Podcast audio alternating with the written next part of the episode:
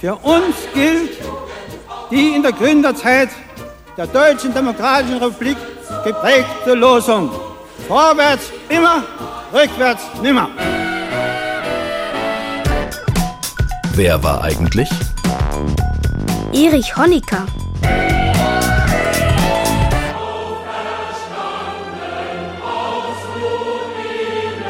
Erich Honecker, der hatte irgendwas mit der Berliner Mauer zu tun.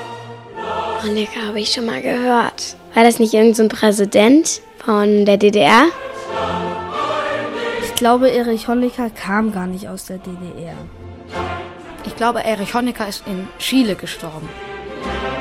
Und seine Frau hatte lila Haare. Erich Honecker war Staatschef der DDR. Die genaue Bezeichnung für ihn war sehr lang, sehr kompliziert und musste in den DDR-Nachrichten immer genannt werden. Er war Generalsekretär des ZK der SED und Vorsitzender des Staatsrates der DDR. Von 1949 bis 1990 war Deutschland in zwei Teile geteilt. Die Länder hießen Bundesrepublik Deutschland und Deutsche Demokratische Republik, kurz DDR. Die Regierung der DDR war sehr streng und hat die Menschen überwacht. Sie durften ihre Meinung nicht sagen und vieles war ihnen verboten. 1961 wurde Berlin, das mitten in der DDR lag, sogar durch eine Mauer geteilt. Wer versuchte, diese Grenze ohne Genehmigung zu übertreten, der musste damit rechnen, erschossen zu werden. Erich Honecker war einer derjenigen, die diese Mauer geplant und den Bau organisiert hatten. Das ist schon erforderlich, um unsere Republik vor Räubern zu schützen, ganz zu schweigen vor denen, die gern bereit sind, Stabilität und Frieden in Europa zu stören. Geboren wurde Erich Honecker 1912 im Saarland. Wenn es damals die DDR schon gegeben hätte, wäre er tatsächlich ein Wessi gewesen. Honecker hatte fünf Geschwister und seine Eltern waren einfache Arbeiter. Schon mit zehn Jahren hat er sich für Politik interessiert und wurde Mitglied einer kommunistischen Kindergruppe. Später begann er eine Dachdeckerlehre. Nach der Gründung der DDR hatte er schnell Erfolg in der Politik. Entschuldigen Sie, ist das der Sonderzug nach Pankow?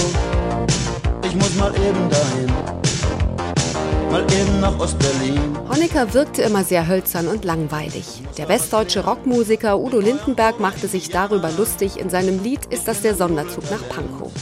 In der DDR durfte das Lied nur heimlich gehört werden. Dennoch kannte es fast jeder.